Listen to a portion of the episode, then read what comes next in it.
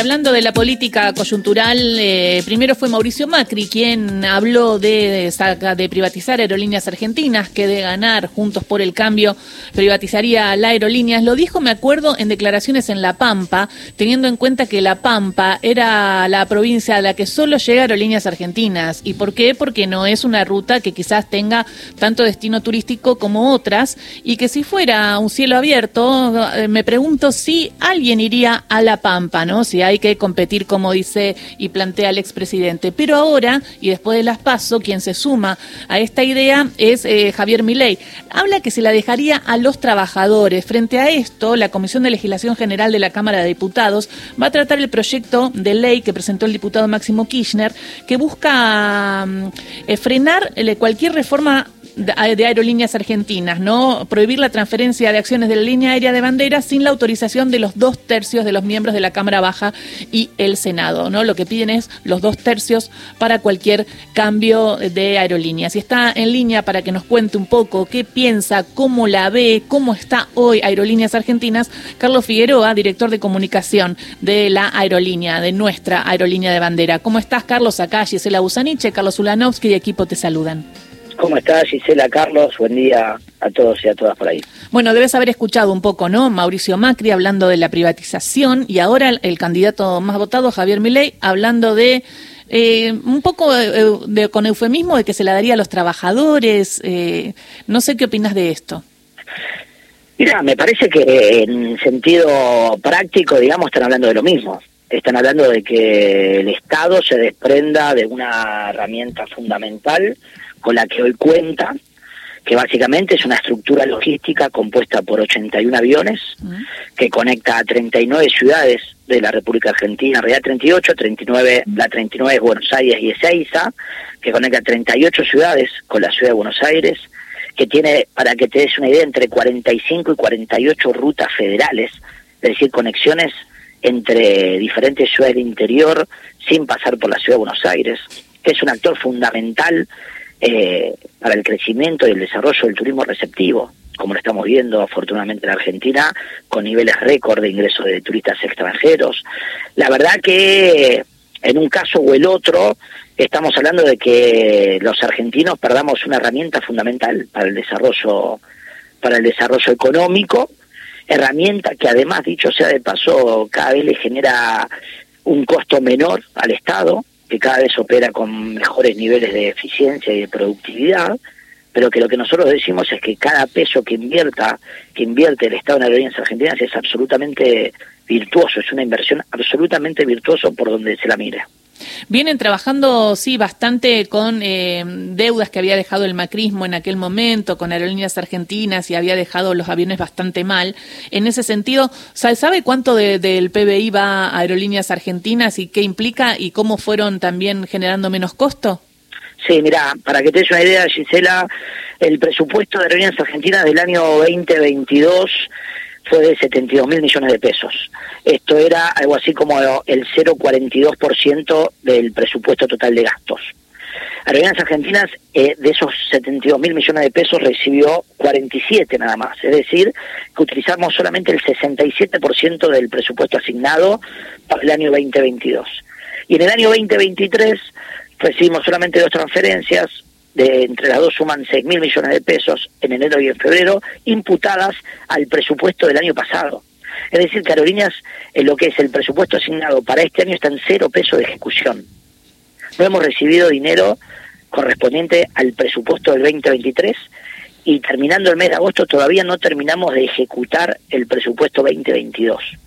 Es decir, estamos operando con unos niveles de eficiencia muy importantes eh, esto tiene que ver con el proceso de fusión entre Aerolíneas Argentinas y Austral que se dio en el 2020, donde nosotros fusionamos las dos compañías y eso fue como la piedra fundamental para empezar un sendero de crecimiento y de eficiencia en la producción, eh, en el trabajo, con, como te decía, alto nivel de productividad que implican que cada vez requiramos, necesitemos menos fondos públicos.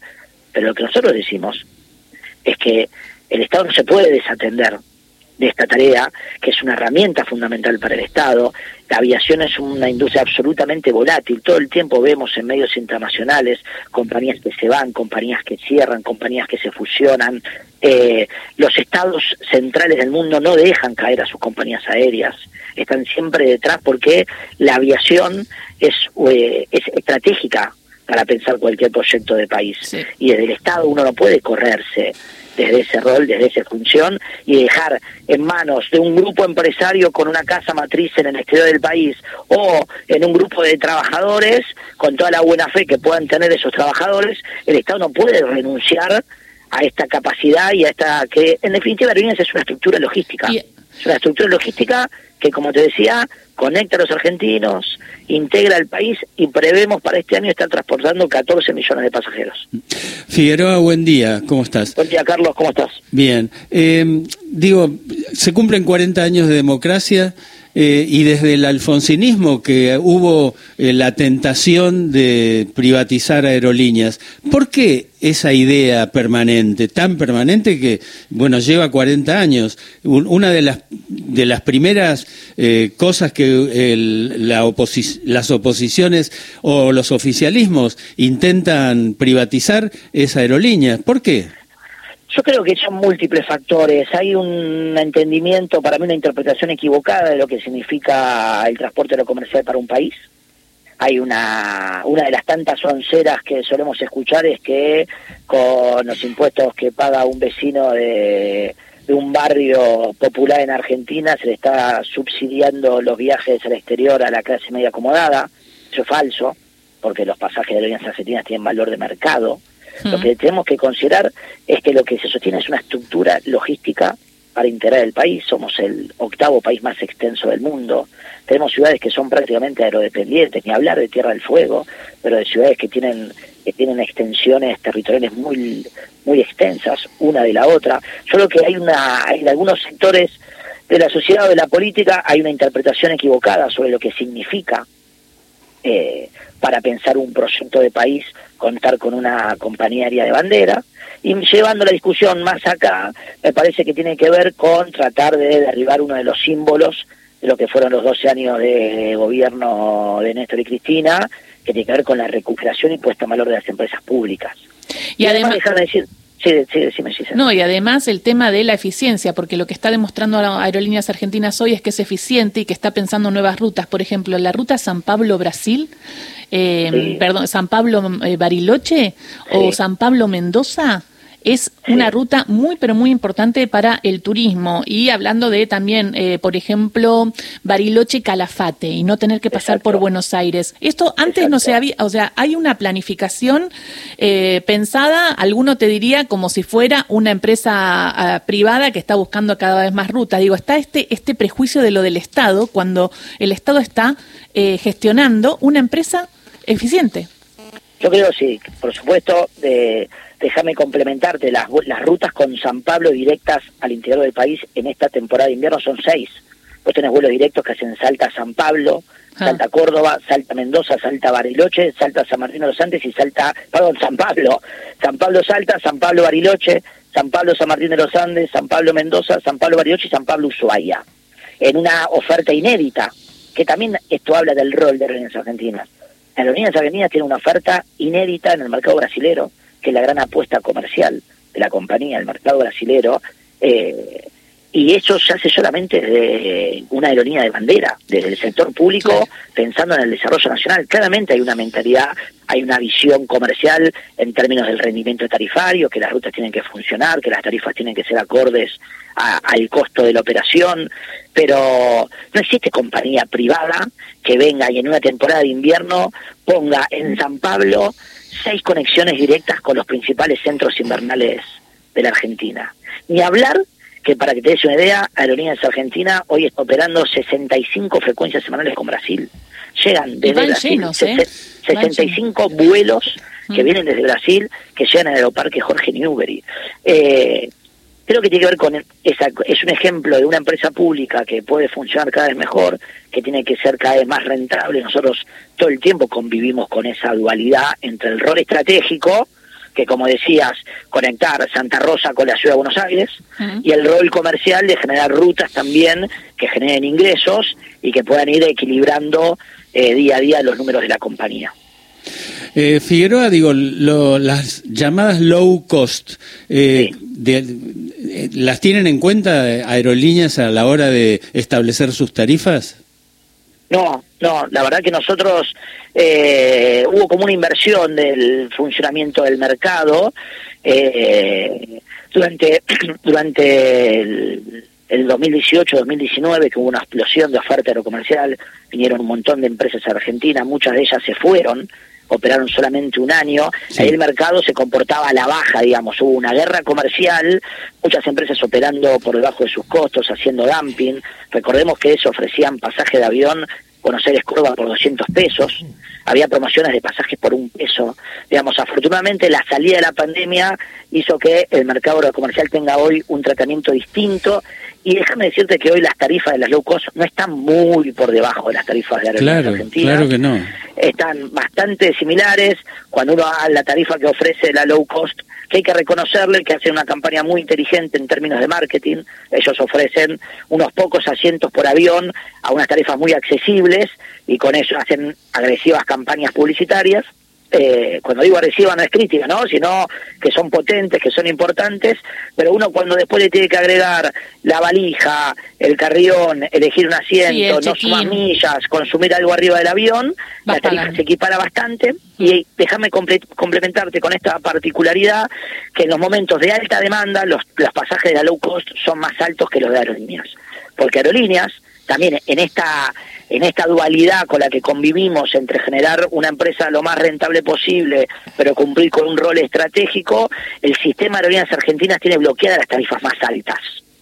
Ustedes saben que un avión tiene una familia de tarifas donde el sistema va ofreciendo las tarifas más altas a medida que el avión se va llenando y llega la, la fecha de viaje, se va acercando. Bueno, el sistema nuestro está bloqueado, las tarifas de aerolíneas no se disparan, todo lo que la demanda podría dispararlas.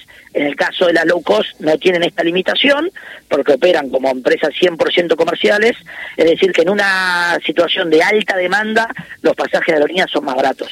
Pero, y déjame agregarte que a la misma vez están conviviendo. ¿Por qué? Porque en un momento se hablaba de eh, si hay una aerolíneas argentinas no va a haber cielos abiertos y lo que también vemos es que hay, eh, hay eh, se, convive con low cost con aerolíneas argentinas. ¿Esto se puede? ¿Es así? O sea, ¿ustedes también aceptan que sea así? Sí, sí, por supuesto, y es como está funcionando hoy el mercado aerocomercial. Hoy Aerolíneas Argentina está por encima de los niveles de operación del 2019. Estamos volando más que antes, conectamos más aeropuertos, tenemos tres destinos más que en 2019 incorporamos Puerto Madryn, Merlo, San Luis y Reconquista, y las low también están operando más que previo la pandemia. Hoy el mercado aerocomercial argentino está operando en un 15% por encima de lo que fue 2019. Las low cost operan en el mejor aeropuerto de la Argentina, que es Aeroparque Jorge Newbery. Eso les dio la posibilidad de acceder a un target de pasajeros y a un mercado que lo tenía medio difícil de disputarnos operando desde un aeropuerto eh, con muchas deficiencias de infraestructura y demás, como era el aeropuerto del Palomar. De hecho, dicho sea de paso, eh, hace poco, lo pueden googlear, hace un par de semanas, el CEO de JetSmart salió a rebatir la posibilidad, como plantean algunos, de volver a abrir el aeropuerto del Palomar, ellos diciendo nosotros no queremos volver al Palomar. Hoy hay una convivencia sana y hay una competencia sana. ¿Competimos? Sí, competimos pero no hay dumping, no hay guerra tarifaria, todas las compañías se están desarrollando, todas operamos cada vez a volúmenes de pasajeros más importantes, todas ampliamos destinos. La verdad que es un momento del mercado aerocomercial auspicioso que tiene que ver con que funcionamos con reglas claras y mm. que hay un Estado que cumple un rol que es garantizar la conectividad a lo largo y a lo ancho del país y garantizar la conectividad intraprovincial al interior de cada una de las de las provincias que se conectan, como decía, con estas rutas federales. Y después tienes dos compañías privadas que hacen su trabajo, que hacen su negocio, que básicamente tiene que ver con operar a los destinos más atractivos en términos turísticos. ¿Pensás que es necesaria una ley para proteger a aerolíneas argentinas y que la decisión sea por dos tercios de las cámaras? Yo creo que es importante que, que desde el sector político que nosotros representamos utilicemos todos nuestros medios a, que tenemos a nuestro alcance para defender la compañía de bandera. desde el trabajo de comunicación, que es como el que estamos haciendo nosotros, hasta el trabajo legislativo que hacen los compañeros que ocupan un lugar en la Cámara de Diputados, los que nos toca estar en la gestión, gestionando cada vez mejor y haciendo una compañía aérea más eficiente. Me parece que todas las herramientas son válidas y ya que el proyecto de Máximo Kirchner me parece que pone blanco sobre negro esta situación y que, que, que marca y que le da una firmeza a nuestra postura de que es que el Estado no puede correrse de este, de este rol y de esta función tan estratégica. Clarísimo, Carlos Figueroa. Muchísimas gracias por esta charla. Comunicador Carlos Figueroa. Sí, porque sabes que hay datos que nos que abruman, ¿no? Digo, los datos están en la realidad y ojalá que estos datos también sean puestos en un debate, ¿no? Porque se habla tanto en la televisión y no hay ningún dato de lo que de y, es, es, importante tener en cuenta esto y con esto termino. Eh, lo vemos a Mauricio Macri desfilando por los canales de televisión hablando que Argentina pierde 700 millones de dólares. Eso fue lo que perdió en la gestión de él. Esos son los números del último año del gobierno macrista. En el año 2022, eh, el déficit operativo de Aerolínea fue de 246. Miren la disminución y cómo viene cayendo. Y en el año 2023 hicimos un balance semestral y dio un déficit operativo de 48 millones de dólares. Es decir, que redujimos en un 80% como dejaron la situación ellos la compañía. Y como decimos siempre, cada peso que el Estado invierte es absolutamente virtuoso en términos de recaudación impositiva, en términos de generación de puestos de trabajo, en términos de turismo receptivo y en términos de impacto económico a lo largo y a lo ancho del país. Gracias, Carlos. Beso grande y estamos en contacto. Un beso, gracias. Chau, chau.